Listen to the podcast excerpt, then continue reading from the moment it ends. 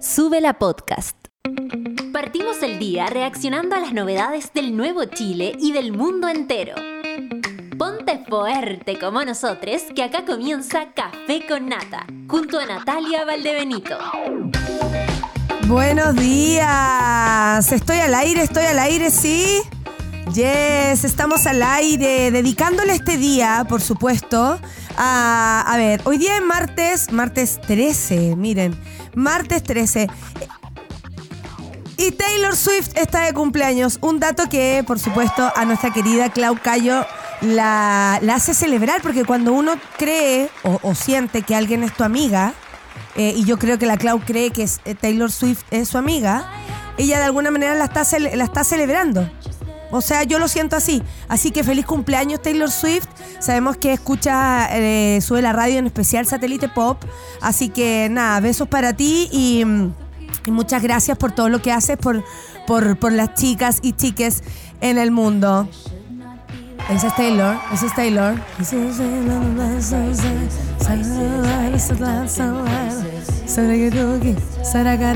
Oye, no queda otra que cantar a Taylor Swift después de, de ese acuerdo constitucional que vamos a estar aquí eh, opinando abiertamente, por supuesto. Les, incluso les extendí la pregunta en el, en el Twitter de saludo de todas las mañanas. ¿Qué les parece el acuerdo constitucional, monada? Cuéntenme al hashtag café con nata. ¿Qué? A ver qué opina Montu. No! ¿La U? ¿Qué dice? No! God, please, no! Por ahí va la cosa, ¿ah? por ahí va la cosa. Eh, bueno, em, sobrevivimos a este país todos los días y lo hacemos acá directamente desde el café con nata. Espero que todos me comenten, espero que esta mañana sea al menos de desahogo, porque es raro vivir en un país donde las cosas se dan de este modo, ¿no? ¿No les parece a ustedes que... mm, a mí, yo, mira, obviamente esto no es chacota, vamos a leer lo que de la constitución nueva salga, pero con ese nivel de márgenes, con ese nivel de palabras así como derecho a la vida y, pasando quizás a llevar cuánta soberanía a nuestras cuerpas, no sé, permítame desconfiar, sobre todo si hay personas felices como Chalper. O sea, eh, entiendo que los republicanos no estén de acuerdo porque ellos abogaban por la idea que se había votado en contra de hacer una nueva constitución. O sea, hay gente que ni siquiera sabe por lo que votó ni hizo campaña. La última elección votamos por ese eh, texto que se hizo. Pero la, la primera, la primera de las versiones del plebiscito fue apruebo rechazo y la fórmula, ¿no? El, el método, mixta o, o convención constitucional. Votamos en gran mayoría, el 80% de este país votó por la convención constitucional, sabiendo tal vez todo lo que eso significaba. Y hoy día que se habla y se habló tanto de ese desastre que era la convención, la verdad es que al lado del Congreso, honestamente ya el Congreso se puso al día con ese desastre. Y personalmente no puedo confiar en el Congreso de Chile. Creo que tenemos el peor en los últimos años, habiendo algunas excepciones. Mm, me cuesta confiar en muchas cosas, ustedes lo saben, pero sobre todo que se haya pasado por encima de nuestra soberanía popular al momento de votar por eh, en contra de una, de una comisión mixta, que incluye la comisión mixta, si alguien no está enterado todavía, es mitad Congreso, mitad personas comunes y corrientes en su momento, ¿no?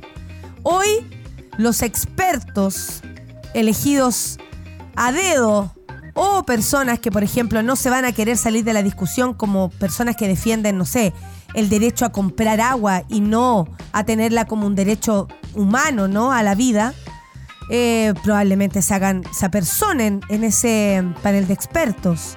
También me provoca desconfianza que el, el panel de expertos en nuestro país nunca ha sido eh, ni siquiera transparentado a la opinión pública como para entender de qué personas viene, porque esos expertos que prontamente van a estar ahí en, ese, en esa mesa constitucional, eh, bueno, pasaron ahora a Consejo Constitucional, eh, en, cualquier, en cualquier momento queda como Junta Constitucional. Eh, me parece que mm, que, que, tienen in- intereses, que van a tener intereses, que vienen de ciertas partes donde ya son formados. No son y así todas las personas que, por supuesto, eh, estén ahí. Pero un experto que además tenga derecho a voto, a veto y a voto, eh, me parece no menos peligroso.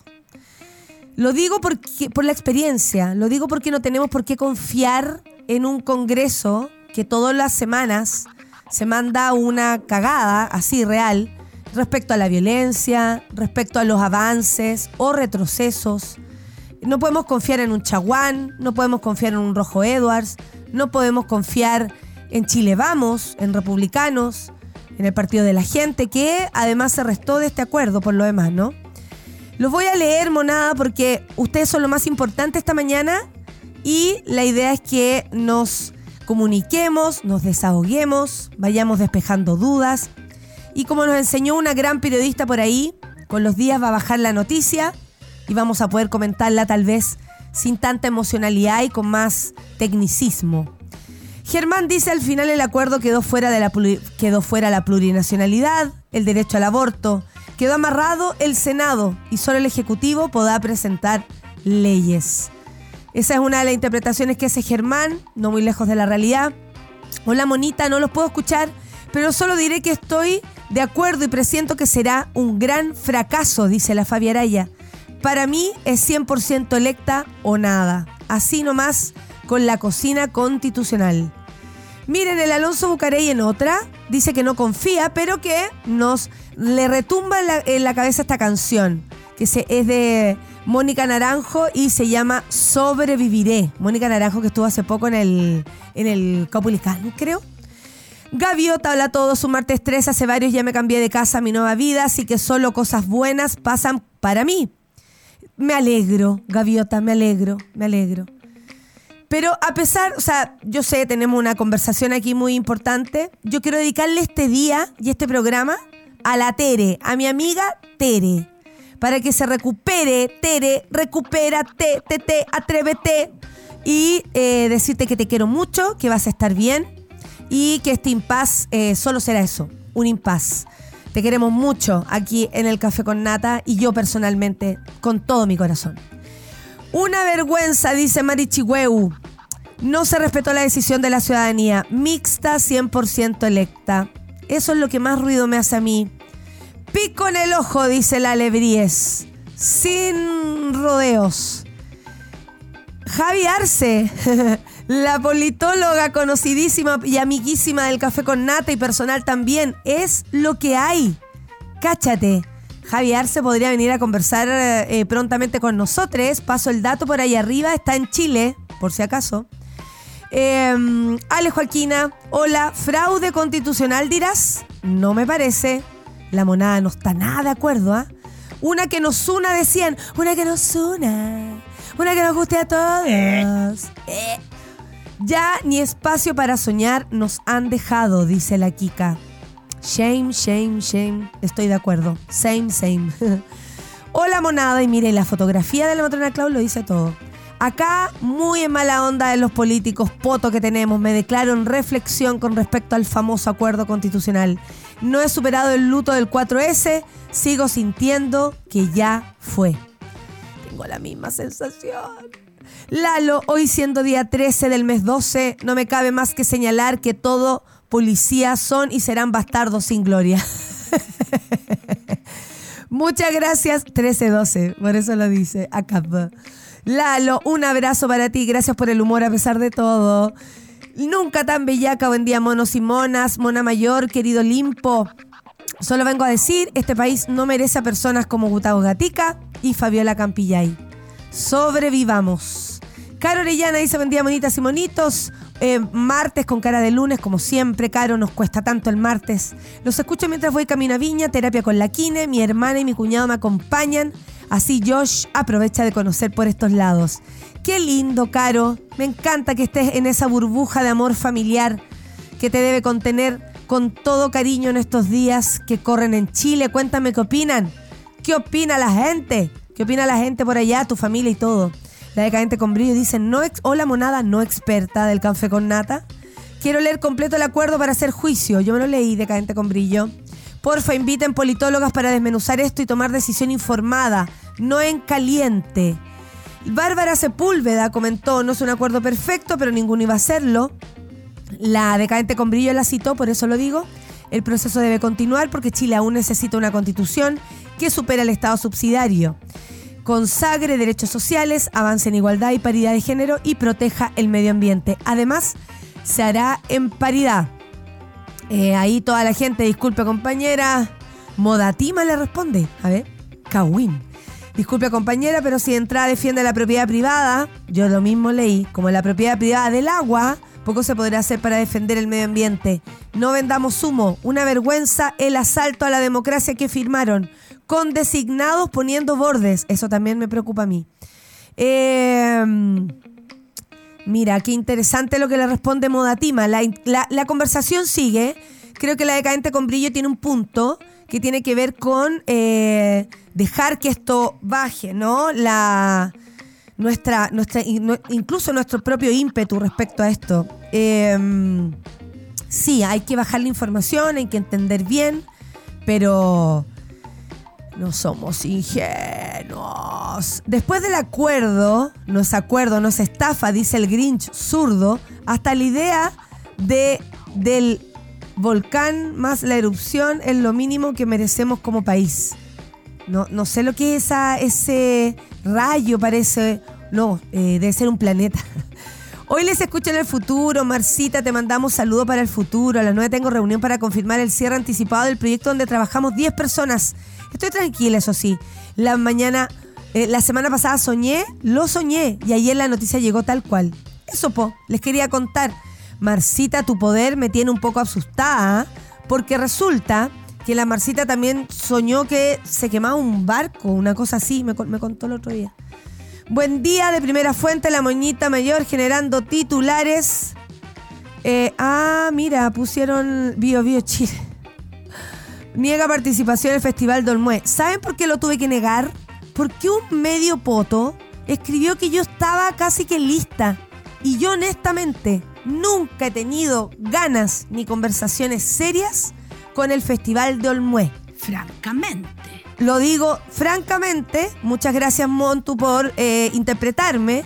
Em, eh, porque de verdad me parece que es un festival tan facho que no puedo.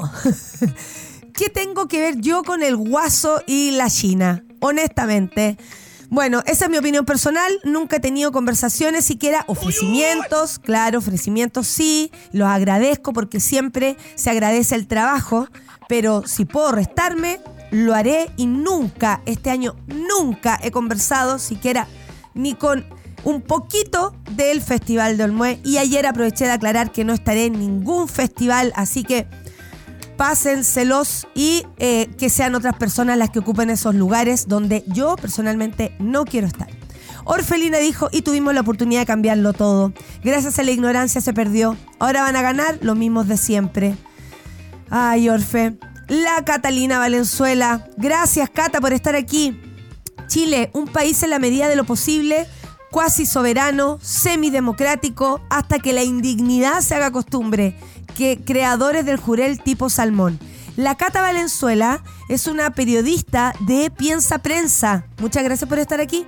Me parece terrible el acuerdo, todo cocinado, dice el Poncho. Una tremenda cocina, eh, dice Gustavo Chiang. La nueva convención constitucional solo será una excusa para decir que fue democrático, pero con todos los filtros previos y posteriores será una reglín de aquellos. Nos la farreamos con lo que rechazaron. Saludos, monada querida. Solo paso a dejar saludos, dice el Diego, porque clases y bla, bla, bla. Que sea un buen martes. Abrazos cómplices, igual para ti. Eh, oye, tengo mucha. Oye, qué bueno que están opinando, cabres. Me pasa que opino lo mismo que han dicho ustedes, pero la gente en Chile ya demostró que necesita este tipo de huevada para validar las cosas. En fin, clasismo que le dicen. Toda la razón, amiga, que hay un concepto de clase. O sea, de cuando nos dijeron que éramos cualquier cosa expertos, un grupo de expertos hizo este puente a propósito del error de cálculo del puente de Caucau. El Senado aseguró su continuidad, dice la gaviota, claro que sí.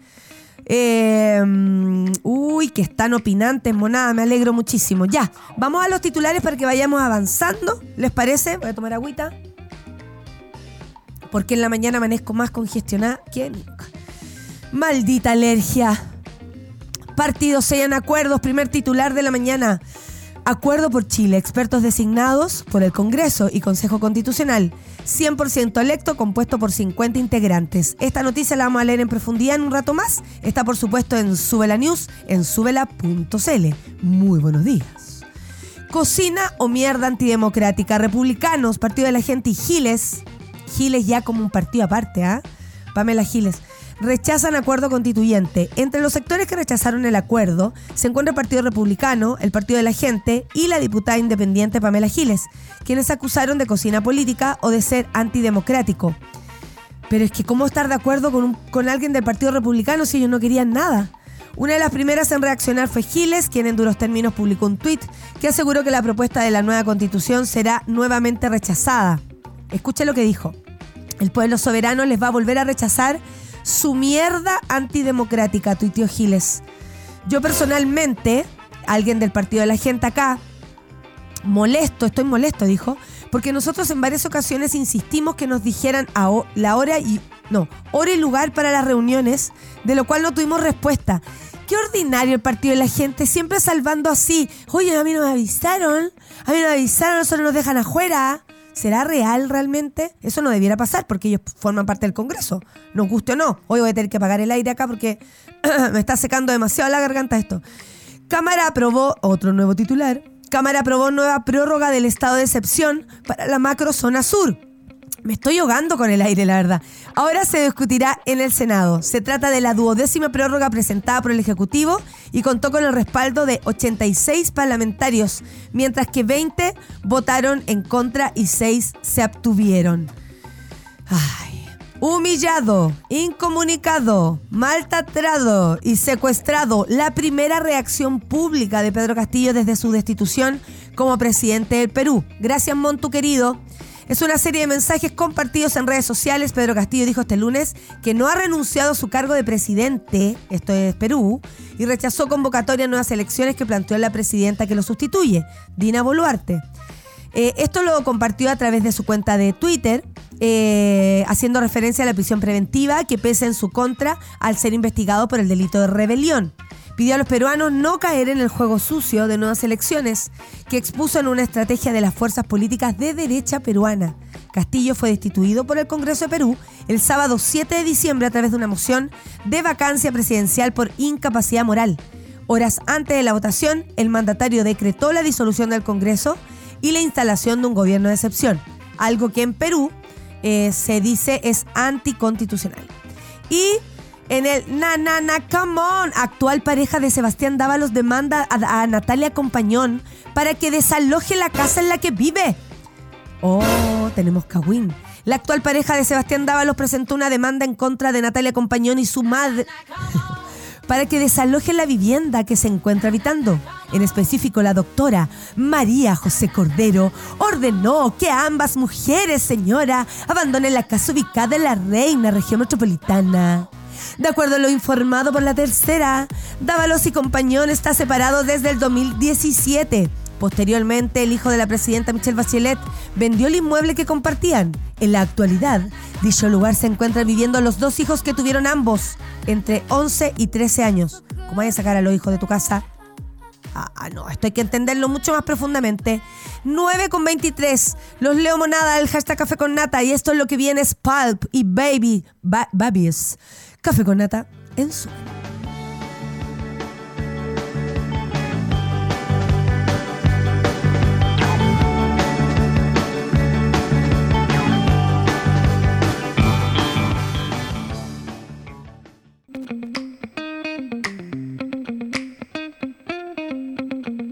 Café con nata.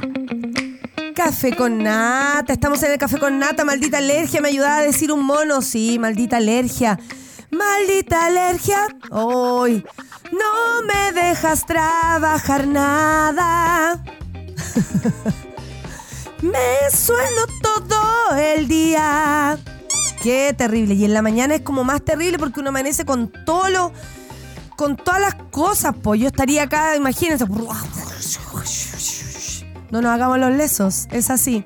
Oye, eh, monada, los leo. Los leo porque me, me interesa la opinión. No pienso que eran lo mismo, quisieron los fachos en rechazar algo a priori. Miren, la gente igual ya está ahí comunicándose. No necesito reflexionar. Ah, es que la matrona Clau dio su opinión. Dice, me, declaro en, en recepción, en reflexión.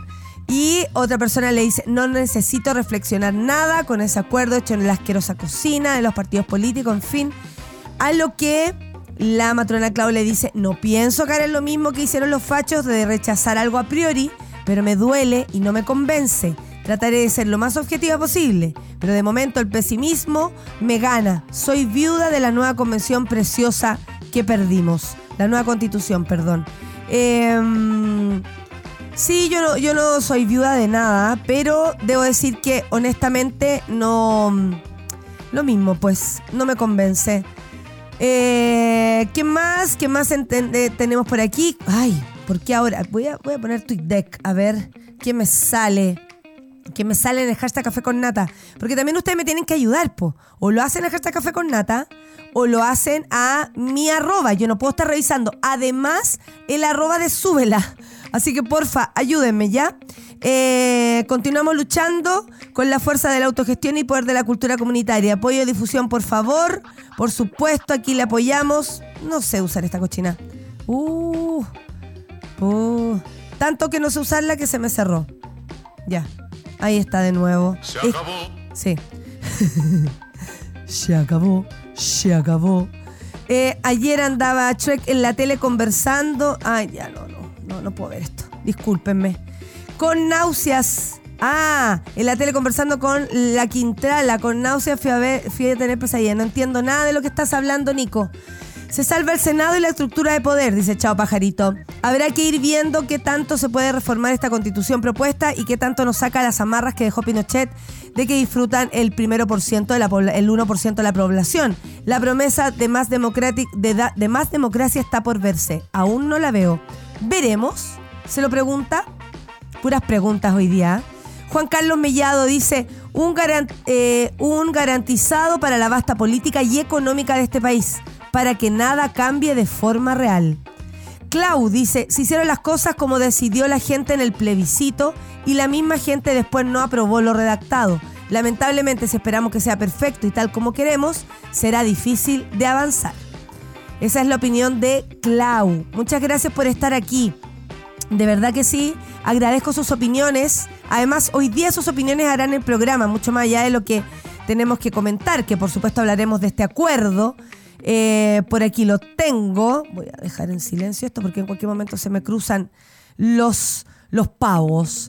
Luego de 96 días de reuniones y encuentros, los partidos políticos con representación parlamentaria destrabaron la negociación liderada por el Congreso y salieron el denominado Acuerdo por Chile la puerta de entrada a un nuevo proceso constitucional. El acuerdo final fue redactado por el presidente de la Convergencia Nacional, Diego Ibáñez, el secretario general de Renovación Nacional, Diego Chalper, la lideresa de Bópolis, Diego ah, Gloria Hut, y Paulina Odanovich, timonel del Partido Socialista.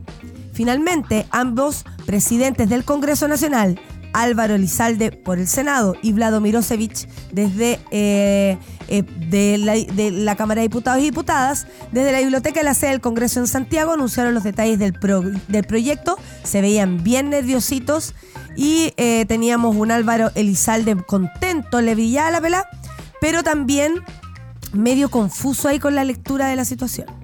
Republicanos y Partido de la Gente y todas las fuerzas políticas con representación parlamentaria, menos estas dos coaliciones, firmaron el acuerdo constituyente. Además, se sumaron los movimientos, atención, Amarillos por Chile, un partido en formación, Demócratas, que ahí está Jimena Rincón, y UNIR. Estamos conscientes que hay urgencias sociales, así parte esto, eh, este texto, ¿no? Eh, pero em, Dice, respecto a estos temas, acordamos enfrentarlo en conjunto y bla, bla, bla. El acuerdo constituyente 2.0 se sustenta en un órgano 100% electo llamado Consejo Constitucional, compuesto por 50 integrantes bajo el criterio de paridad de entrada y salida. Los miembros se elegirán bajo las mismas reglas senatoriales como sufragio universal y obligatorio, con listas abiertas compuestas por partidos o pactos de partidos que podrán incluir a independientes. El Consejo será integrado por escaños indígenas supranumerarios asignados de acuerdo al porcentaje de votación efectiva a la elección. Las normas constitucionales propuestas se aprobarían por los tres quintos partes de los, consejeros en ejercicio, sometiéndose la propuesta final a una aprobación del Consejo por el mismo quórum, indica el acuerdo. La propuesta de 50 representantes electos por la ciudadanía había sido presentada hace semanas por Chile Vamos. O sea, esta es la propuesta de Chile Vamos, qué lindo. Sin embargo, el oficialismo aspiraba a 100 personas elegidas, lo cual no resultó. El nuevo proceso contará con la participación de una comisión experta, instancia paritaria, integrada por 24 personas, las que serán elegidas por el Congreso Nacional. En igual proporción por el Senado, 12. La Cámara de Diputadas y Diputados, 12. O sea, 24 dividido en, en cada una de las cámaras. La comisión experta es definida como personas de indiscutible trayectoria profesional, técnica y o Eh. académica de composición paritaria. Dicho órgano tendrá a su cargo la redacción de un anteproyecto que servirá de base para la discusión y redacción del nuevo texto constitucional, al estilo de una idea matriz del mismo. Las decisiones de la comisión se tomarán por un quórum de tres quintos de sus miembros. La comisión iniciará sus funciones en enero del 2023 y se incorporará al Consejo Constitucional, pudiendo, pudiendo sus integrantes hacer uso de la palabra en todas las instancias. Además, dentro de este nuevo proceso constituyente está incluida, fase, eh, está incluida la fase de participación ciudadana vinculada a municipios, universidades y gobernaciones. Veremos qué tal sale eso. La ratificación de la propuesta presentada por el nuevo órgano constitucional será mediante voto obligatorio. El diputado Vlado Mirosevich, ya me sale, Germán, ya me sale, aclaró que los ex convencionales no podrán formar parte de este nuevo proceso. Nunca se pensó, de hecho, ellos quedaban con ese tipo de, de restricción. En este sentido, al igual que la, pero hay que decirlo, ¿no? En que a alguien le, le molesta a la tía Pikachu, pero acepta a- al degenerado de la carrera. El Congreso es así. En ese sentido, sí. Al igual que en el Acuerdo por la Paz, ya. Se mantiene la inhabilidad de un año para postular a un cargo de elección popular y tampoco podrán ser nombrados como expertos. Comité Técnico de Admisibilidad. Se trata de un grupo de 14 personas, juristas de destacada trayectoria profesional y o académica, que serán elegidas por el Senado en virtud de una propuesta única que le formule- formulará la Cámara de Diputados y Diputadas. Oh, esta gente metía pero hasta el fondo. Este comité tendrá a cargo de la revisión las normas aprobadas en las distintas y determinar una eventual inadmisibilidad sin contrarias a las bases institucionales. Ambas votaciones deberán contar con el apoyo de cuatro séptimos de los miembros en ejercicio. Este comité técnico de admisibilidad tendrá a su cargo la revisión de las normas aprobadas en las distintas instancias que se presenten en la comisión experta y o Consejo Constitucional, al fin de determinar una eventual inadmisibilidad de estas cuando sean contrariadas a las bases institucionales. Las bases. Vamos a las bases. El proyecto constitucional deberá contener al menos los siguientes 12 bases. Que aquí tengo mucho que comentar. ¿Les parece? Vayamos a la canción. Son las 9 con 37 y luego comentamos esto de las bases, es decir, los límites, los márgenes con los cuales esta gente presentó este nuevo proyecto de nueva constitución. Yo para pasar este trago, chiques, necesito escuchar a Lizo. Esto es Good as Hell, acá. Gracias, amiga. Llegó Lizo al Café con Nata de Suela Radio.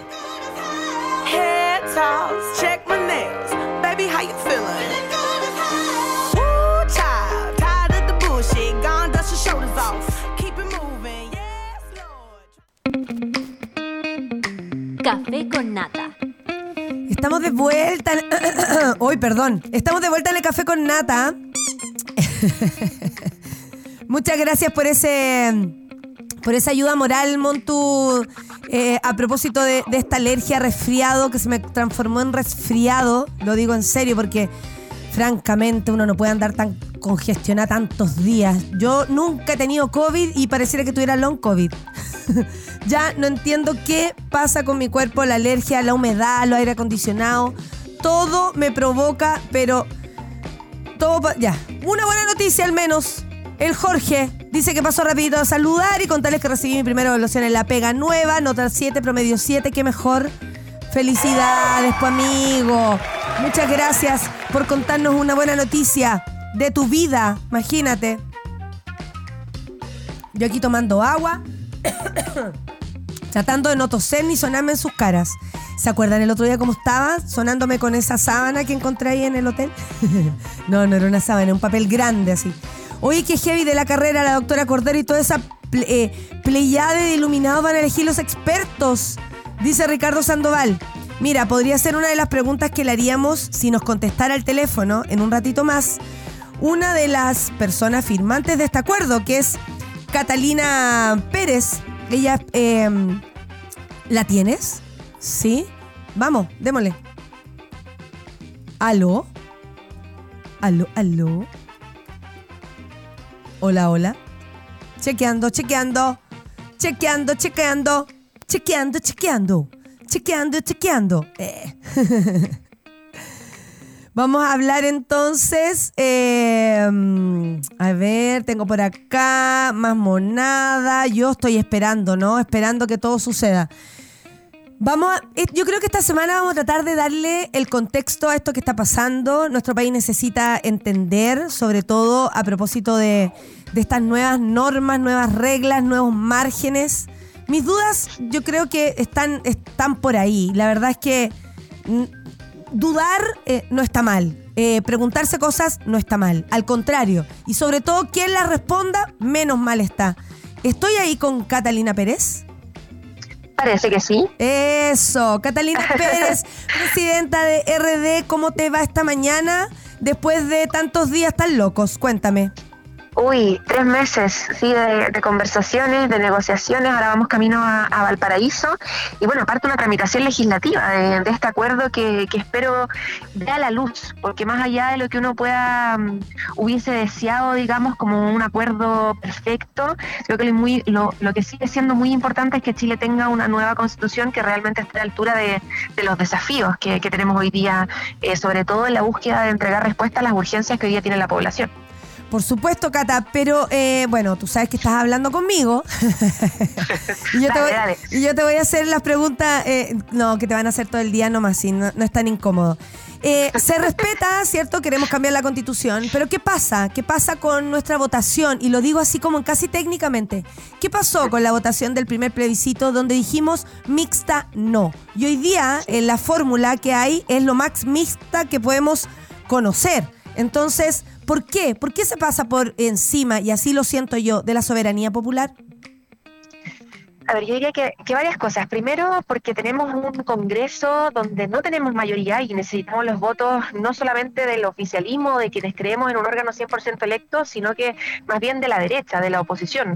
Varias de esa derecha que incluso votó por el rechazo en el plebiscito del 4 de septiembre. Sin Sí. esos votos no podemos sacar adelante la reforma constitucional. Entonces, la pregunta que todos nos hacemos es hasta dónde cedemos en el fondo para llegar a este acuerdo o simplemente no llegamos a acuerdo. Y la decisión política ahí que, se tomó es buscar resguardar que el órgano finalmente que delibera, el que vota respecto del contenido de la nueva constitución, sea un órgano 100% electo. Sin embargo, eh, la derecha exigió dos órganos de revisión, digamos, uno que, que tenía que ver con un- un- una revisión de admisibilidad respecto de los bordes del proceso y otro que tiene que ver con este constante Oh, proyecto ah, sobre el cual se debate.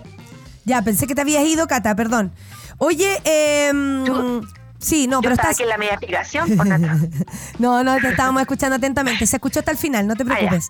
Ya, bien. otra cosa que nos preocupa, eh, personalmente, y lo voy a decir así, cara dura nomás. ¿Qué onda estos Dale nomás. márgenes? Estos márgenes. Esto que dice derecho a la vida.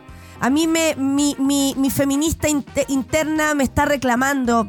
Y se pregunta derecho a la vida, ¿de qué estamos hablando? ¿De una inexistencia de educación sexual eh, eh, abierta y, como la, necesitamos, ¿no? Eh, estamos hablando de, de, que se van a poner, no sé, hay acuerdos que no conocemos respecto al aborto, por ejemplo. ¿Qué pasa con, esta, con estos márgenes tan bien marcados por estas personas que no, o sea, son mayoría en el Congreso, pero no fueron mayoría en las urnas en su momento? Entonces, me llama mucho la atención la cantidad de márgenes Cata. ¿Cómo, cómo se cede tanto también, no? Porque una cosa es ceder a propósito de un acuerdo, entiendo perfectamente, los diputados y diputadas están ahí para eso, pero la otra es bajarse los pantalones. Sí, mira, son 12 bordes, algunos que nos gustan más, otros que nos gustan menos. De los que a mí me gustan más está Chile, un Estado social y democrático de derecho, por ejemplo, muy distinto al Estado subsidiario que tenemos al día de hoy, Chile República Democrática, y para responder a tu pregunta, Chile respetuoso de los derechos fundamentales. Y ahí yo no le creo a los conservadores nada, yo no creo que el derecho a la vida se oponga, por ejemplo, a legislar respecto a los derechos sexuales y reproductivos, y eso tiene que ser algo que esté en la Constitución y las feministas vamos a seguir dando esa pelea. Eh, la idea de estos bordes que yo creo que sí, efectivamente, limitan el carácter, algunos dicen orientan, yo creo que hay que también poner la palabra limitan, por ejemplo, la deliberación soberana de este órgano 100% electo por la ciudadanía, eh, tienen diversos contenidos donde eh, la, cada una de las definiciones que toma este órgano van a tener que ser concordantes con estos bordes. Pero estos bordes, también es cierto, son bordes genéricos, bordes generales, digamos. Y ahí vamos a tener una discusión probablemente de si alguna norma constitucional se opone o no se opone y vamos a tener que dar la pelea para demostrar de que no se opone. Y ahí vamos a las feministas, por ejemplo, a decir que los derechos sexuales y reproductivos en ningún caso se oponen al derecho a la vida, muy por el contrario, conviven en la gran mayoría de las constituciones modernas del mundo y por tanto no les creemos a los conservadores que ellos son los que están por el derecho a la vida y nosotras no, digamos. Y esa es una discusión que vamos a tener que tener en la Constitución, una Constitución que vamos a ver cómo queda respecto de su composición. Sí, una elección ahora en abril para elegir el, órgano constitucional y bueno, los consejos técnicos también tienen que conformarse con las mayorías parlamentarias que tengamos. Entonces probablemente haya como mitad y mitad desde el oficialismo y desde los sectores eh, de oposición o los sectores más conservadores y vamos a tener que ver ahí qué expertos, cuáles son los nombres que finalmente se eligen porque son paritarios y creo que eso le nos da alguna garantía, pero también dentro de esa paridad que ojalá sean expertos y expertas que eh, acompañen estas definiciones que son políticas también. Si yo creo que los expertos no son gente inmaculada que venga sin una definición, responden en muchos casos a un sector político y por tanto hay que estar vigilantes respecto de cuáles son los nombres en ese proceso. Cuando dice el derecho de propiedad en sus diversas manifestaciones, me, me acuerdo del agua ¿Hay algo ahí que, por ejemplo, esté amarrado respecto a nuestros recursos naturales que hoy día es una urgencia en nuestro país? Nos vamos, nos, estamos quemando, eh, nos estamos secando. Y yo estuve ahora en el norte y la cosa es aún peor. Entonces, no sé, pienso, eh, aquí los expertos, ¿cómo serán elegidos? Si tenemos a personas que tienen intereses. Los expertos siempre tienen intereses. Todas las personas que van a estar ahí tienen un interés personal particular.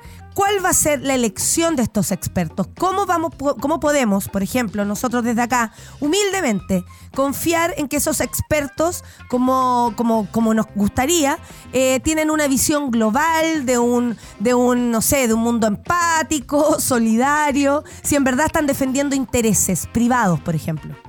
¿Cómo se van a elegir? Uy, o sea, en lo técnico los expertos, o sea, en, lo formal, más, más que lo técnico, los, técnicos, los expertos se definen 12 en la Cámara, 12 en el Senado para conformar un cuerpo finalmente de 24 expertos y expertas paritarios, que lo que hace es el anteproyecto y lo que hace luego, después de, de evacuado el anteproyecto, es generar observaciones o recomendaciones a lo que legisla el órgano constitucional.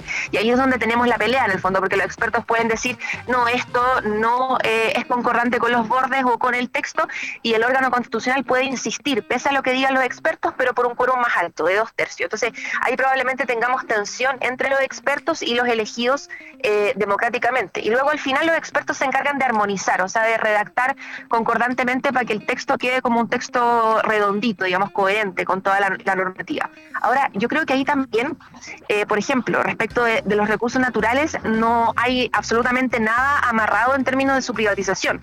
Lo que sí dice el borde es que se respeta respeta el derecho de propiedad en todas sus dimensiones como se respetan los otros derechos fundamentales. Y es ahí donde, de nuevo, Nata, yo digo, o sea, creo que lo que nos han metido los conservadores en la cabeza, que por ejemplo el derecho de propiedad está por sobre el derecho a la vida, y acá me, me pongo yo la camiseta del derecho a la vida para decir que, por ejemplo, el derecho al agua es imprescindible para asegurar el derecho a la vida de la población. Bueno, también es una es una discusión que hay que poner al frente y, hacer, y, digamos y, pelearla para efectos de entender de que los derechos fundamentales se relacionan, son son está uno vinculado con el otro y el problema que tenemos hoy día es que tenemos una sobreprotección de la propiedad por sobre todos los otros derechos y eso no puede seguir siendo así. Pero eso es algo que hoy día consagra la actual constitución y que en ningún, ningún caso puede como orientar o definir lo que diga la nueva constitución que estemos redactando. Tú entenderás, Cata, que tenemos muchas aprensiones eh, y tenemos desconfianzas. Sobre todo, eh, no me voy a adelantar a la elección de expertos porque eso sería como ficción o decir rechazo de, de, antemano porque no somos ellos, ¿no? Eh, hay que leer este texto, hay que saber cómo se da este proceso, hay que observar, hay que estar atento, hay que informarse, hay que aprender. Pero, ¿qué le dirías tú a la gente que, como yo, está desconfiada? Que como yo siente que nos pasaron a llevar en la primera, en la primera eh, elección, que dijimos mixta no, que como yo ha visto que el Congreso este último tiempo, así como hablaron tan mal de la convención, con justa razón en, ciertos casos, ha hecho también eh, de esto un show. O sea, tenemos al Partido de la Gente por un lado, los republicanos, un Gonzalo La Carrera que en ningún caso ha recibido ni siquiera un castigo o ni siquiera ha salido de ahí una persona que a, a, mí, a mi parecer es peligrosa. O sea, ¿Cómo podemos confiar? Danos un, a ver, eh, eh, te, voy, a dar la oportunidad, Cata, que, te aproveches del micrófono y que nos digas, así, a mí, una persona pesimista y desconfiada, que crea el día de hoy. ¿Qué tengo que pensar el día de hoy? Cuéntanos, para terminar. es que yo no sé si la invitación es a confiar. Yo creo que no hay que de hecho confiar, que hay que fiscalizar, que hay que presionar, que hay que hinchar, hinchar, hinchar, hinchar. Si nada se ha movido sin que la gente esté vigilante, hinchando y presionando para que la democracia funcione. Si yo creo que hoy día tenemos una crisis democrática que, que no se soluciona con un chasquido de dedos, muy por el contrario, es una crisis profunda. Yo creo que hoy día la pandemia nos hace como un poco olvidar o pensar de que fue otro Chile el que estalló eh, hace tan solo un par de años atrás y yo creo que estamos muy lejos de eso. Al contrario, hay una crisis de representación, una crisis democrática, pero quienes creemos en la democracia tenemos que defender y seguir peleando los espacios de poder y los espacios institucionales que este sistema tiene, porque si no, las decisiones las toman otros. Entonces, en esa tensión estamos permanentemente quienes queremos cambio y hay quienes no la estamos jugando, quienes creíamos y fuimos por el apruebo, quienes creímos y defendimos hasta el final el órgano 100% electo y quienes finalmente tenemos que tomar la decisión política de cómo nos la jugamos por tener una nueva constitución en Chile. Entonces yo creo que es una decisión muy compleja, muy difícil, que efectivamente hay que observar el proceso y en ningún caso entregar una hoja en blanco a absolutamente nadie, a mí ni a nadie, eh, y estar siempre presionando con una ciudadanía activa, vigilante y que también exige su derecho a participar. Y creo que en eso no hay que ceder ni dar ni un paso atrás y veremos cómo queda este, este acuerdo, porque ojo, este es el primer acuerdo, pero no sé si se acuerdan, el 15 de noviembre también suscribimos un acuerdo y luego hubo que añadirle la paridad, los escaños reservados, la participación de independientes en el Congreso Nacional. Entonces, veremos cómo se desarrolla esta discusión. En esto, a esto llegaron los partidos y ahora le toca la palabra al, al Congreso Nacional y veremos qué queda finalmente para estas elecciones que serían durante el mes de abril. ¿Y están los votos para eso o el Partido de la Gente, Republicano, Pamela Giles en su propio partido personal? ¿Todo eso pesa mucho? ¿Qué, piensas tú de, de cómo se va a resolver esto? Yo creo que, o sea, republicanos y el Partido de la Gente se autoexcluyó de esto. Yo creo que es un muy buen Según el Partido de, la Gente no le llegó ni siquiera la reunión por Zoom. Dijeron que lo habían dejado fuera. republicanos, PDG, fueron un par de reuniones y luego salieron de este proceso. Yo creo que es una muy buena muestra de, de a quienes les interesa o no cambiar la constitución y a quienes les interesa o no tener un compromiso democrático finalmente con, con los procesos, como con que los problemas en Chile se solucionen con más democracia. Y uno podrá cuestionar ahí los mecanismos, estamos, estamos todos de acuerdo en eso, pero como el compromiso de que Chile tenga o no una constitución distinta a la que nos dejó eh, Noche. Y, yo creo que están los votos sin ellos, sin el Partido Republicano, sin el PDG, sin Pamela Giles, por ejemplo, están los votos para sacarlo adelante. Yo esperaría que sí, porque bueno, si los partidos se demoraron tres meses en llegar a acuerdo, yo esperaría que es porque están los votos de sus bancadas para aprobar el acuerdo al cual sus dirigentes llegaron, al menos en el Frente Amplio, así es. Vamos a ver qué pasa con el Senado, que en un momento iba a desaparecer y ahora resulta que son los que toman las decisiones. Cata, Sí. me declaro en reflexión, pero también preocupada. Espero que esto eh, eh, sea lo mejor. Por supuesto, no podría desear otra cosa. Y te agradezco que hayas estado esta mañana, que me imagino que vas a estar conversando con todo el mundo, pero seguro es más agradable conversar conmigo que con Connie Santa María. Un abrazo, Siempre, Nata, que les vaya muy bien. Y saluda a tu equipo, ¿ah? Saluda a tu equipo. Un abrazo. Yo se los mando. Chao. Nata. Chao, chao. Gracias por estar aquí. ¿Qué me dicen ustedes haciendo una, una- una entrevista así en terreno con la Clau, haciendo una pauta? Me siento, pero ya eh, como gritando ahí en el Congreso. Oye, me, me- ¿qué, qué, qué pensarán mis profesoras de, de, periodismo? mi solcita, mi, mi Clau, ¿qué piensan de este, de este desempeño? Muchas gracias, Clau, por además hacer esta gestión. Tenemos muchas críticas, por supuesto, tenemos muchas resquemores, tenemos mucha- muchas desconfianzas absolutamente eh, fundadas, considero. Y y, y- y- una de las cosas que puedo estar de acuerdo con Catalina es que debemos observar y debemos estar vigilantes, debemos estar atentos, atentes a todo lo que está ocurriendo. No soltar también, ¿no? No porque no nos guste algo vamos a, a irnos lejos. Así funcionan las personas que, que esto, eh, que, que- no entienden que esto nos afecta realmente, una constitución nos afecta. Por eso venimos viviendo como venimos viviendo, la desigualdad que venimos viviendo, por la constitución de Pinochet que tenemos. Ahora, si esto no va a cambiar y vamos a seguir con el Estado subsidiario, vamos a seguir porque las personas que están en ese acuerdo lo es lo que quieren proteger. Vamos a seguir con eh, el derecho a la propiedad como con mayor importancia al derecho a la vida incluso. Y vamos a seguir con un montón de cosas que no permiten que existan los derechos sociales. Me parece que tenemos todo el derecho a, desconfiar. Eh, dudar, dudar, dudar, duda, duda, duda, da, da. Como dice mi querida eh, Ana Tijoux.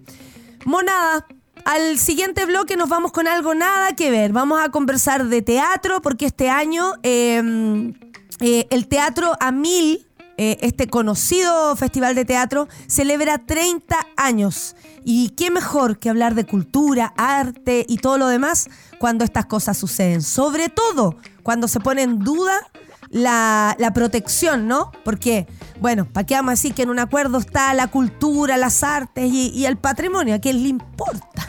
Vamos a preguntarle también qué opina la directora de comunicaciones de Santiago Mil a propósito de esto. Nos vamos a la música, claro que sí. Esto es Nicky Nicole y frío. Sí, así me siento. Frío. Qué frío este país. A pesar de estar caliente, está frío. Café con nata en su vela.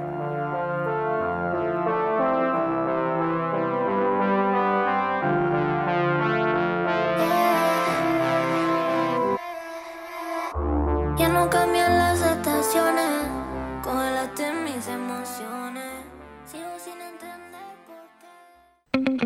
Ya estamos de vuelta en Café con Nata.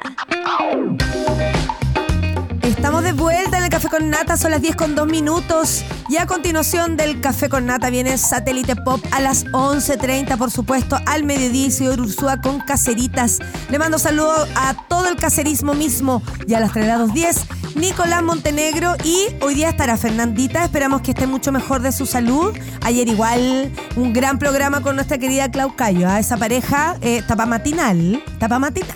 Eh, eh. Bravo, bravo. Y Fernandita además pudo tranquilizarse en su casita, sanar su, su garganta, en fin. Le mandamos besos y abrazos porque te queremos mucho y te queremos aquí. Sea cual sea tu identidad de género y tu orientación sexual, lo más importante es que son grandes tiempos para cuidarse. Por eso, si tienes una o más parejas sexuales, previene el VIH y las infecciones de transmisión sexual usando correctamente el condón interno o externo y realizándote, por supuesto, el examen de VIH. Infórmate todos los, de todos los métodos de prevención en minsal.cl. Y atención, ayer lo supimos de la propia fuente, pero igual les tenemos que recordar, lectores y lectoras, la Furia del Libro 2022 reunirá la mejor de la edición independiente de este año. Ven por tus próximos libros y regalos de Navidad al Centro GAM del 15 al 18 de diciembre. Más de 150 editores, editoriales independientes y 50 actividades para todos los gustos. Entrada liberada. Infórmate en lafuriadelibro.com. Nos vamos a la entrevista, Porque como les decía, entre el 3 y el 31 de enero del 2023 se desarrollará una nueva edición del Festival Internacional del Teatro Mil que celebrará 30 años, un mes completo con más de 130 obras nacionales e internacionales provenientes de 19 países. Cientos de actividades que se extenderán de norte a sur con énfasis en lo presencial, además de una nutrida oferta digital, todos para quienes quedan eh, lejos. Vamos a conversar esta mañana con la directora de comunicaciones de Santiago Mil, Rocío Valdés. ¿Estás por ahí, Rocío? Hola, ¿qué tal? ¿Cómo están? Bien, y muy contenta de que hayas podido recibir nuestro llamado, porque entre tanta chimuchina política, ¿qué mejor que hablar de teatro? Bueno, el teatro habla de política. Por supuesto, pero, para pero, pero, pero obvio, obvio, no lo sabré yo, imagínate. pero, pero claro, es- es- está bueno, me imagino que es una pauta un poco distinta. Sí, lo es. Igual, Rocío, no puedo dejar de preguntarte qué te pareció lo que nos enteramos ayer, el acuerdo y todo eso. Una opinión así de- desde la guata. Bueno, lo estuve siguiendo igual atentamente hoy día también cuando habló el presidente, el presidente de, la- de las cámaras. Eh, creo que es importante y, y un poco lo que también tratamos de hacer nosotros desde las artes es abrir las reflexiones, el diálogo y ver cómo construimos en, en- desde lo colectivo. Y eso eh, creo que tiene que ser el norte que nunca se pierda y si hay que buscar nuevas maneras que quizá nos obliguen a todos a ceder un poco, eh, quizá ese es el, camino. O es como mi primera lectura de lo que está pasando desde ayer. Perfecto. Oye, eh, Rocío, hablemos de estos felices 30 años de Santiago Mil. ¿Se tira la casa por la ventana? ¿Qué va a pasar? Cuéntanos, eh, porque la historia es tan larga, ¿no? Eh, eh, pienso en Andrés Pérez, pienso en la muñeca gigante, pienso en ese teatro, no sé, en, la- en las calles. Uy, tantos recuerdos que nos trae el Teatro Mil. ¿Cuál, es, im- ¿Cuán de importante es esta edición del festival para la historia cultural de nuestro país, que además sabemos que está el- al debe, ¿no? El Estado y todos los gobiernos al debe con la cultura. Pero, ¿qué tan importante es esta versión y celebrar estos 30 años? Bueno, es una historia muy larga, como tú dices. El festival partió en el año 94 en un solo lugar, en Pachón Mapocho, Sí. con cinco obras de teatro. Hoy día estamos en todas las regiones del país, por suerte, con más de 130 espectáculos. Estamos volviendo full a la presencialidad y contando ya 30 versiones del, del festival. Y esto es posible gracias a, mm, al apoyo de, mm, del Estado que permite que esto ocurra, pero también a, la empresa privada. Eh, llevamos más de 20 años con, con Escondida BHP como presentadores y eso es lo que de alguna manera permite que festivales de esta envergadura existan cuando eh, no hay eh, otros apoyos así de eso desde, desde el Estado. Entonces, Mm. es algo que a nosotros nos, nos eh, hemos ido aprendiendo en el camino y ha sido una fórmula fundamental, trabajar en colaboración. Eh, el Estado tiene una herramienta que es la ley de donaciones culturales que permite que esto pueda contar con apoyos del sector privado y trabajamos en sinergia con el Ministerio de las Culturas, con la DIRAC de Cancillería, con el sector privado, con nuestros media partners, con montón de gente que suma esfuerzo y aporta para que esto pueda hacerse todos los meses de enero y podamos llegar eh, a todas las regiones de Chile, a comunas céntricas y no tan céntricas, con espectáculos nacionales, internacionales, de gran formato en la calle, pequeños en sala, desplegados completamente durante enero. Perfecto. Oye, y el lema, atraviesa tu vida. ¿Cómo fue que llegaron ahí y además qué significa? Nosotros, eh, bueno, en realidad fue una conversación bastante abierta que tuvimos dentro de la fundación para llegar a, a, esa, a quedarnos con esa frase. Por un lado, estamos diciendo que el festival atraviesa tu vida, o sea, hay generaciones, los que tenemos más de 30 años, eh, vimos nacer el festival, pero todos los menores Sí. de 30, en realidad, eh, nacieron cuando el festival ya existía y han podido ver todos los meses de enero cómo se realiza este festival eh, Teatro a Mil en, en Santiago y en otras regiones. Y por otro lado es una interpelación también, como de decir al público, oye, atraviesa tu vida, atraviesa tus, tus eh, otras culturas, tus propios preceptos, tus prejuicios, eh, tu zona de confort, y sal un poco, que es lo que siempre propone la arte escénica, y, y sal de ese lugar y, y conoce y asómate a, a otros mundos. Y eso es como un llamado también, como a atravesar tu vida. y atravesar el país también, porque la descentralización es tan importante. Eh, este, este, la semana pasada estuve en el Festival de Cine de Iquique, eh, en Iquique, y la verdad es que llama la atención, por ejemplo, que todavía no esté listo el teatro en una región que lo necesita por múltiples motivos, pero también uno dice, wow, eh, hay que descentralizar con fuerza. ¿Cuál y cómo va a ser la presencia del festival en otras partes de Chile? Sí, en ese sentido, para justamente con ocasión de la pandemia, la Fundación Teatro Mil eh, desarrolló un programa que se llama Proyectores Creativos y que lo que busca es descentralizar, pero descentralizar de verdad. Consiste en establecer una mesa curatorial, o sea, de gente de las artes escénicas en cada una de las regiones del país, excepto en la metropolitana. Y esas mesas eligen un artista cada año para desarrollar un proyecto. Y ese proyecto se desarrolla durante, durante todo el año y se estrena en enero en el marco del festival en su región. Y eso es un programa de fomento a la creación y de apoyar la diversidad de, de, de, de- las, de los relatos, de las estéticas, de todo lo que se está generando, más que de uniformar o de decir, bueno, traigámonos todos de Santiago. No, queremos como respetar esa autonomía y esa autodeterminación y que dentro de cada región se genere eh, un espectáculo bajo sus propios términos. Y lo que hace la fundación es que nos conecta con otros artistas y permite hacer mentoría. Entonces aprovechamos nuestra red de artistas internacional e internacionales que se conectan con estas compañías y les hacen mentorías de dramaturgia, dirección, técnicas, de vestuario, queremos hacer un taller de comunicaciones también, o sea, tratando de, de acercarles la experiencia de, de otros grupos con los que a lo mejor naturalmente no se encontrarían en sus regiones. Seguro. Y No bueno, permite estar en todas las regiones. Esa es la idea, ¿no? La Nico dice, gracias por hacer contenido híbrido y no excluirnos. No todos podemos llegar a lo presencial. A propósito de eso, ¿qué papel cumplirá el escenario virtual teatromil.tv?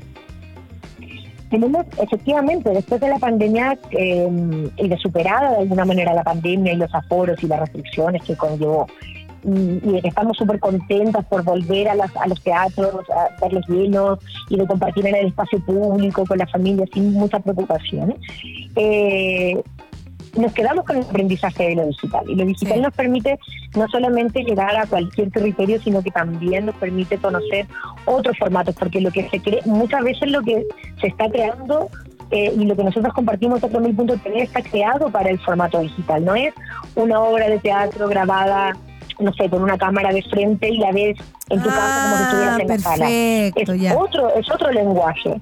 Esta es una hibridación entre lo audiovisual y lo escénico. Pero para lo que se pueda tener una, una buena visión también, porque uno dice, oye, una cámara pegada al medio no, no me hace ver a los otros personajes. Eh, aquí hay una Claro. grabación. Claro, perfecto. En Centro.tv, de hecho, tenemos una colección, que igual yo lo encuentro increíble, que es de obras históricas del teatro chileno, y están grabadas de esa manera porque, pucha, es previo al Internet, o sea, jamás se pensó que eso iba a estar como, como en un contexto como un canal digital que tiene la fundación y que cualquiera puede ver desde su celular o desde la tele.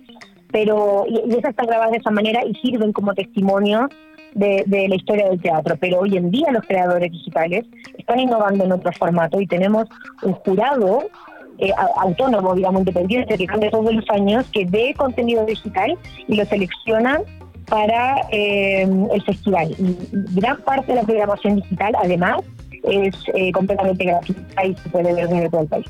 Perfecto. Rocío, este, bueno, lo partimos diciendo, el teatro es político. Y este festival cumple 30 años y además el 2023 se conmemoran 50 años del golpe de Estado. Eh, ¿Qué lugar ocupará este tema en la programación? Porque esta temática también se podrá encontrar en eh, la programación nacional como La Gran Obra, con la gran eh, Paulino Urrutia, el amante fascista. También le mandamos saludos a Víctor Carrasco ahí. El ritmo de la noche, José Saavedra presente, de la región de Antofagasta, o El año que nací. ¿Cómo se va a hacer un cruce ahí? ¿Hay algo como, como que se quiera también decir al respecto? Sí, bueno, los artistas eh, generan los relatos y los testimonios de lo que pasa en nuestra realidad, en nuestros países y en el presente y, y en nuestra historia reciente. Entonces, indudablemente, frente a este eh, conmemoración de los 50 años del golpe, iba, íbamos a encontrarnos con programación relacionada eh, con este momento de la historia de, de Chile y de Sudamérica. Y así fue. Eh, hay una intención también de marcarlo como, como línea programática y de decir justamente las obras que mencionaste son parte de esa línea y tienen que ver con eh, dramaturgias que circundan el tema o que lo afrontan totalmente de manera bien radical y explícita eh, y se refieren a, a los años de la dictadura. Hay uno de estos proyectos que es un estreno total que es eh, Jorge Saavedra Presente, que lo mencionaste, Sí. que es uno de los proyectos de hecho de territorios creativos, es el territorio creativo de la región de Antofagasta, ellos son un grupo de Calama, y están haciendo la historia, una obra en torno a la historia de José Saavedra, que es un chico menor de edad, estudiante, milista, que fue detenido y fue parte tristemente de la caravana de la muerte. Y mm, están creando una obra en torno a la caravana de la muerte, que es uno de los eh, pasajes más oscuros y reconocidos de, de la dictadura en Chile. Entonces, eh, esa es una obra que se va a estrenar, es nueva, y, eso es lo que nos hace pensar también, que en un momento como hoy, que estamos pensando en la constitución que queremos, a dónde queremos ir como país, esto, todos estos episodios con esto que ocurrieron hace 50 años siguen siendo parte de nuestra historia, de nuestra generación, y es muy difícil eh, imaginar un futuro sin hacernos cargo también de ese pasado desde la humanidad, desde, desde encontrarnos como seres humanos y decir, oye, tenemos que encontrar un lugar de respeto y tenemos que encontrar un lugar de, de, de encuentro. Así es, sobre todo... hacer con el festival también. Exacto, sobre todo eh, cuando vivimos y reconocemos vivir en un lugar donde la impunidad ha sido parte de nuestra historia también. Se reestrenará una obra emblemática, a mí me hace muy feliz esta noticia, porque es una obra emblemática del teatro chileno y del mismo festival. Estamos hablando del texto de Juan Radrigán, Hechos Consumados, que fue dirigido por Alfredo Castro en 1999 y en el 2010, y que vuelve nada más y nada menos que con Amparo Noguera, José Sosa, Rodrigo Pérez y Jaime Leiva sobre el escenario. ¿Cuál es la importancia de esta obra? Bueno, de Juan Radrigán también, me, ima- me imagino que nunca están de más los homenajes a Juan Radrigán, gran dramaturgo nacional. Eh, ¿Y cuáles dirías que son los imperdibles? Yo sé que es difícil decirte a ti, oye, dinos cuáles son los imperdibles porque está todo para no perdérselo. Pero a, propósito de este tipo de regalitos, ¿no? Como ver hechos consumados de Juan Radrigán u otra cosa, ¿qué más, qué va a ocurrir? Va a ocurrir, perdón. Bueno, la- eh, eh, efectivamente, esto consumo es un, un histórico, creo que es uno de los grandes imperdibles Sí, del festival. sí. Y el público así lo, lo, lo ha visto, o sea, hay funciones agotadas ya, eh, la gente quiere quiere mm, ver esta obra remontada con la dirección de Alfredo Castro y, y en el Teatro Nacional Chileno, que además es un espacio histórico y hermoso ahí en, al costado de, de la moneda. Eh, y es súper difícil como decir cuáles son los imperdibles, porque hay un poquito para, para, para todos, ¿no? O sea, tenemos teatro realista latinoamericano de Colombia con una adaptación de El coronel no tiene quien le escriba de García Márquez. ¡Wow! eh, que clásico, clásico. Perfecto. Esa es una obra que, o sea, un texto que quizá uh, hay gente que lo leyó en el colegio, Sí. que lo conoce, eh, o al menos a García Márquez, y que va a estar adaptado además con una dirección de Jorge Litriana, que es un director eh, muy reconocido eh, de Colombia. Tenemos, como tú comentabas, la amante fascista también en esa sala, en Seina. En Matucana 100 tenemos un montaje de Chela de Ferrari, que es una directora peruana increíble, que es Hamlet, Ajá. una versión recontra libre, que tiene un elenco conformado por chicos con síndrome de Down, que es impresionante que nos enfrenta a cómo lidiamos nosotros con, con la neurodiversidad, eh, que es otro, para mí es otro de los increíbles y siempre la, la recomiendo. Eh, tenemos una gran selección nacional, hubo muy buenos estrenos este último año, el jurado trató de elegir más o menos como lo mejor, pero la verdad que era muy difícil seleccionar. Y, y hay una- una- un gran panorama de, de obras eh, nacionales. Tenemos además como invitados especiales el Oasis de la Impunidad de Marco Leyera, de Verdad, que es una obra un- unipersonal con Pari García. Wow. Eh, y de la internacional tenemos, o sea, bueno, el libro de la selva en una versión medio distópica de danza en el Teatro Municipal de Santiago, Cuentos y Leyendas de Joel Comelat, que es un director francés que ya estuvo en el festival con una versión de La Cenicienta, con una obra que habla de la inteligencia artificial, que yo creo que es un tema que ninguno nos es ajeno en el Teatro Municipal de Las Condes. Hay un montón, un montón de programación, son más de 130 espectáculos, más de 75 de ellos son gratuitos y toda la información está en teatromil.cl. Si nos escriben por nuestras redes sociales, tenemos un equipo increíble que les contesta, les puede recomendar obras. Eh, tenemos una boletería teatral también a la que pueden llamar por teléfono eh, y en horario de oficina les van a también aconsejar, recomendar eh, que pueden ir a ver. O sea, estamos totalmente ya a full, arriba. Quedan tres, bueno, menos de tres semanas para partir. No queda y tenemos muchas ganas de que la gente conozca la programación, porque son muchísimas, muchísimas cosas. Absolutamente. Este, el 2023, el homenajeado, porque siempre lo hay, eh, del Festival Teatro Mil será Guillermo Willy Ganga. Destacado diseñador teatral, ilustrador y profesor de más de 44 años de trayectoria, que hasta el 2021 se desempeñó como jefe técnico del Teatro Nacional Chileno.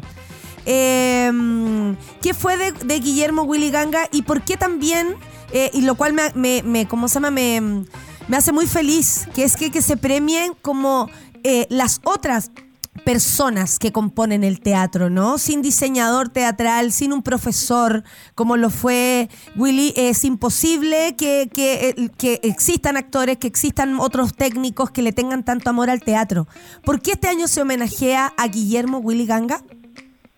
Bueno, justamente las artes escénicas son un gran ejemplo del trabajo colaborativo y todas las personas que participan en el proceso creativo y de montaje son fundamentales. Sin uno no funciona eh, nada. Entonces, eh, justamente como, como prevés, eh, la intención fue hacer, eh, bueno, reconocer la carrera de Willy Ganga, que es impresionante Sí. es súper reconocido, de hecho, para el lanzamiento del festival.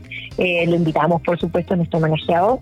Y todo el mundo que fue al lanzamiento lo saludó, se dedicó a ver con él un rato, porque la verdad que todo el mundo del teatro lo, lo, lo conoce y lo reconoce. Y queríamos eso, queríamos hablar también de la importancia del trabajo de los técnicos, de quienes están tras bambalinas y lo fundamentales que son para que las artes puedan aparecer con toda su magia, con estos nuevos mundos imaginados, digamos, por otras mentes frente a nuestros ojos en una sala de teatro o en una plaza. Eh, los fundamentales que son, un poco por eso Willy es el homenajeado este año. Qué bueno, me alegro muchísimo. Eh, Rocío, por último, ¿cómo se puede abonar para ir a varios espectáculos, comprar entrada? Tú ya dijiste que hay un equipo ahí absolutamente atento a las necesidades, pero también estamos a puertas de una Navidad y qué mejor que regalar teatro. ¿Qué es la tarjeta Regala Teatro? Mira, la tarjeta regalo de teatro es una gift card súper particular. Ya. Tú, la, si la compras, la puedes comprar para ti también, no es necesario regalar. Pues sí, obvio. Autorregalo. ¿Ah? Autorregalo, es una buena idea de autorregalo. La gracia es que tú compras la tarjeta por un monto, ¿no es cierto? Puede ser desde 20 mil hasta 100 mil.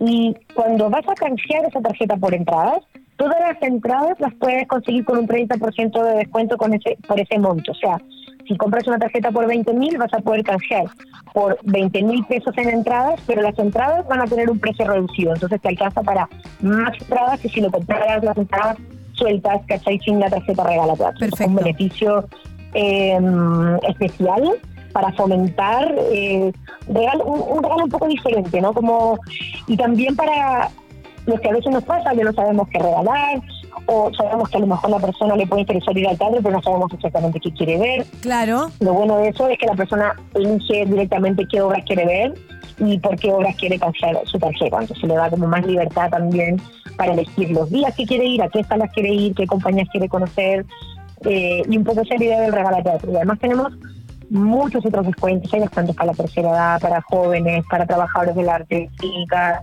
hay descuentos eh, para lectores, doctores, hay de todo. Y además tenemos una boletería presencial. en Muy bueno eso, porque hay personas que desconfían o no saben hacerlo de manera virtual. Me parece fantástico que hayan vuelto a lo presencial para vender Claro, entradas. porque además lo que a nosotros nos pasa en la boletería es que mucha gente quiere consejo también, quiere que Por le digan como, a mí me gusta este tipo de teatro, entonces ¿qué me puedes recomendar? O alcanzo a ir a ver Volvamos a conversar.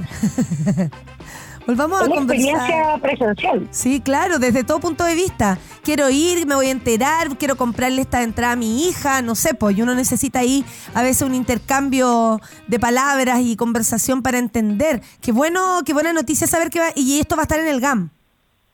Tenemos una en el GAM que ya está instalada y otra en el Teatro Municipal de Las Condes también. Perfecto, o sea, de, de cruzando la, la Plaza de la Dignidad, como se le llamó en algún momento. Tenemos, de arriba abajo, de abajo para arriba. bueno, el GAM es la sede del festival. En realidad, todos los años ahí tenemos una, una boletería y nuestros boleteros están súper preparados para aconsejarles, para recorrer la programación y, y que puedan elegir y disfrutar del festival de la mejor manera. Muchas gracias, Rocío, por haber estado aquí con nosotros. Rocío Valdés, directora de comunicaciones de Santiago a Mil. Ah, por ahí andaremos este, desde el 3 al 31 de enero. Todo el mes se realiza esta celebración también de los 30 años, con más de 130 horas nacionales e internacionales, además provenientes de 19 países, nada más y nada menos, con una versión también híbrida para quienes no están eh, en, en- la ciudad, digamos, en estos, en estos meses, o se van incluso a propósito de las vacaciones. Y el lema para recordarles, atraviesa tu vida. Santiago Mil entonces atraviesa tu vida como lo ha hecho, eh, bueno, para quienes tenemos más de 30, mucho más de 30, claro que atraviesa nuestras vidas. Un abrazo, Rocío Valdés, y además un abrazo para todo el equipo y el equipo que trabaja por ahí contigo. Muchas gracias por Un haber estado. abrazo. Gracias. No, gracias a ustedes. Nos vemos pronto. Que les vaya bien. Ahí estuvimos con Rocío Valdés, como, le les decía, directora de comunicaciones de Santiago Amil, eh, hablando de este, de este festival de teatro tan conocido, tan querido en Chile y bueno, y todas las posibilidades que hay para acercarse. Oye, yo leyendo aquí a la monada, la monada no se convence de nada, chiques. Una vergüenza, dice Nico Rojas. Una burla a quienes luchamos por la obtención de derechos humanos plenos. Nos golpeó la pandemia, pero hay que volver a las calles, dice la Nico Rojas. Muchas personas han hablado lo mismo. Yo pienso, eh, ¿habrá energía para eso? ¿Habrá gente? Si al final la gente de la plaza también votó por el rechazo. Clau, en los 12 puntos de base dice que se mantiene la bicameral. Seguirán tan sanguijuelas como siempre. Eh, me encanta leer sus opiniones, monada. ¿eh? creo que es muy importante que vayamos desarrollando el sentido de la opinión, del sentido crítico, para que conversemos, para que expresemos nuestras dudas respecto a todo lo que ocurre en nuestro país. Siento que necesito informarme bien, dice Cristian Torres. Estaré muy atento a los procesos. Ojalá tomen las buenas cosas del texto rechazado, como el tema del, medio del medioambiental, eliminar el Senado. Cristian, imposible que eliminen el Senado si ellos mismos van a hacer la constitución. Ya te mato la, la ilusión desde ese lugar, pero mejor la verdad. Iniciativas ciudadanas, etcétera. Ahí hay una persona un poco más optimista. Eh, ley, eh, y este será lo último, Ley Enet eh, dice, tuvimos la oportunidad de tener una constitución que nos daría esperanza de tener un mejor país, más justo, digno, pero hoy ya sin esperanza ni ilusión de ver algo mejor.